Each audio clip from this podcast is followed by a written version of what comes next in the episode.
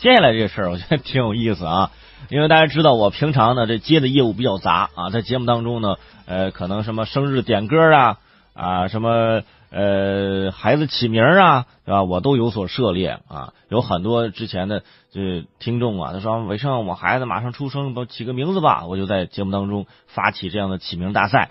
那有的呢还真用了我们听众起的名字，真的是也是胆儿挺大的啊。这个呢，就说到起名字呢，说实话我还略有研究啊，我都知道说哪个字儿啊，就结合哪个字儿，什么呃什么阴阳赏句什么各种的，我也不知道啊。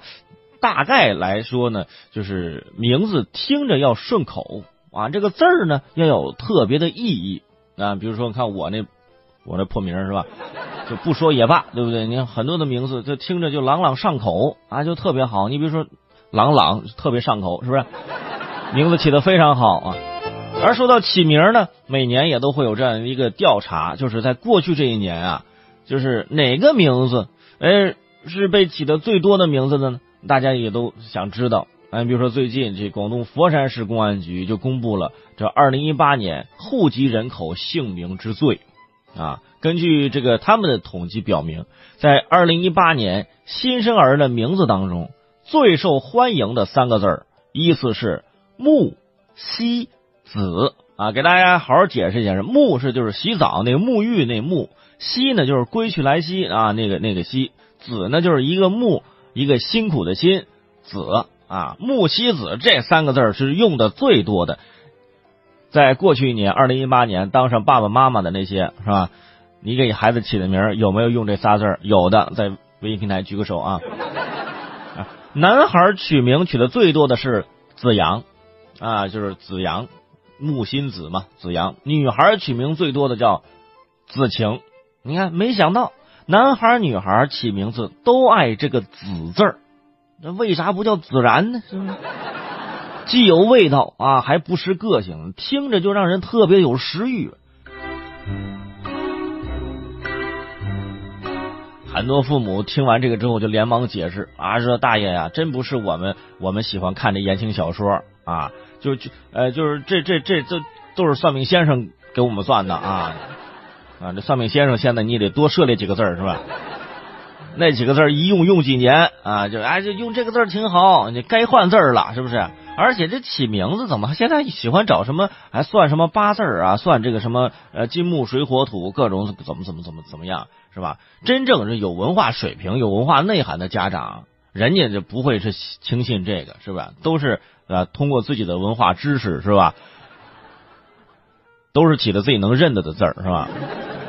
尤其是女生的名字，你看什么？嗯，子晴，还有什么这个若曦，还有什么梦瑶啊，诗涵啊，诗涵，诗歌的诗，内涵的涵，诗涵，你就听着有点，就就感觉离痛风不远，你知道吗？我就很疑惑了，说起名字啊，非得起的跟宫斗剧似的。难道在人生的舞台上，王翠花这种名字就不配拥有爱情吗？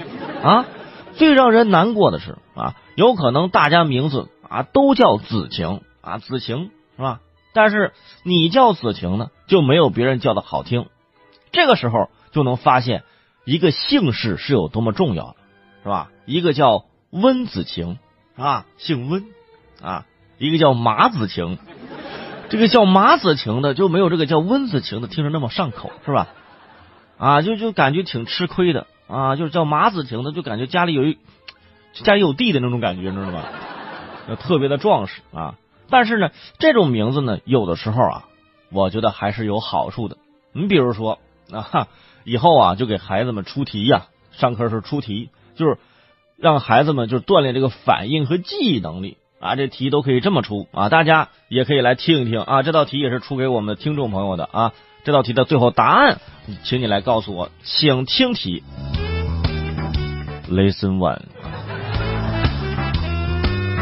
某一天，六年级三班的子轩欺负了雨轩，雨轩喊来子晴，打错了子梦，子熙跑去告诉了浩轩，浩轩带着子木来打子轩，子轩的同桌子涵打了子熙。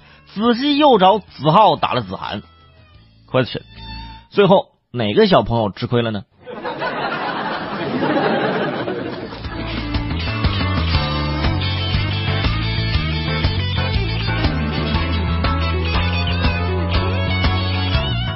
别问我答案，我也不知道啊。我能念下来就已经非常不错了啊。所以说，这样的名字最大的好处就是，你永远不知道谁是谁啊。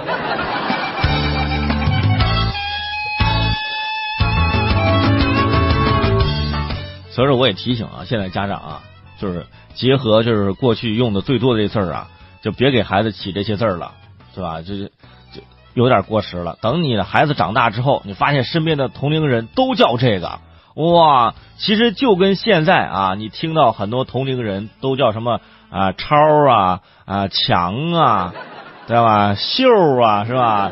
这成为一个有这个年代印记的名字。嗯，就到时候就泯为众人了，是吧？你，比如说你现在给你的孩子，其他孩子都叫什么子轩、子梦的时候，这个时候你给你的孩子起名叫翠花。我跟你说，以后你孩子长大之后，绝对到哪儿都是啊独树一帜的，对不对？啊，就鹤立鸡群的那种啊。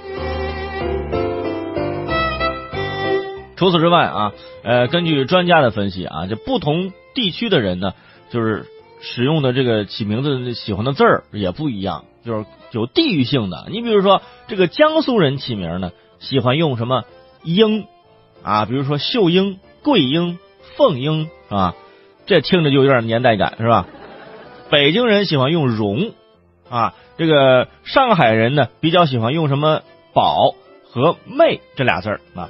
辽宁人呢喜欢用树、凤、珍。啊，珍惜的珍啊，陕西人喜欢用什么呢？剑啊，就是宝剑的剑啊。然后军军人的军，广东人呢喜欢用雅啊，福建人喜欢用智美水啊。水这个词儿，呃，不是这个词儿这个字儿啊，就一般有这个地域性。一般它的名字叫什么什么水，你去看吧，基本上是这个福建或者是啊广东地区那边的那边的名字啊。经常有人说呢，这起名字它就是一门学问。其实名字嘛，你叫着叫着，它也就顺口了啊，压根儿不会在乎名字到底是什么。因为任何名字你都禁不住你自己思考。你比如说“早生贵子”这四个字早生贵子”，你仔细想，你仔细听“早生贵子”，是不是很像一个日本女生的名字？“早生贵子”啊，日本的男生也说：“那那我不能输啊，那我就叫房屋中介，是吧？”对吧？你你大概你多说几遍，房屋中介，房屋中介，房屋中介，那就像个日本男生的名字是吧？所说任何字呢，你叫的时间多了呀，它就有了这个名字的特性啊。不管是什么字儿，只要这个字儿呢有着特殊的含义，是吧？有着那个特殊的意思。你比如说，呃，在早些年间啊，在北京出生的，呃，叫京生；上海出生叫海生，是吧？就各种的啊，长沙出生，呃，长生啊。不能叫杀生是吧？就是就是都有特殊的意义。你比如说俩人就就父母啊，俩人就是呃有什么小故事，什么爱情故事里面，比如说喜欢哪个字儿啊，这个孩子就叫这个字儿啊，都有都可以。呃，大家也可以结合。呃，自己的家谱，每个家族呢都有自己的家谱族谱。到了每某一代啊，这一代他的名字中间是哪个字儿，对吧？熟悉我的听众都知道啊，我那个家谱当中的名字跟我现在用的名字不一样。大多数人都是跟家家谱当中的名字不一样，家谱上一个。自己平常用一个，对吧？我看平常我叫伟盛，我姓李，李伟盛是我名字是吧？那我家谱的到我这一代呢，中间是个宗字所以说我家谱上叫李宗盛啊。这不是跟你们开玩笑，这也不是段子，这 真事儿啊！越过山丘。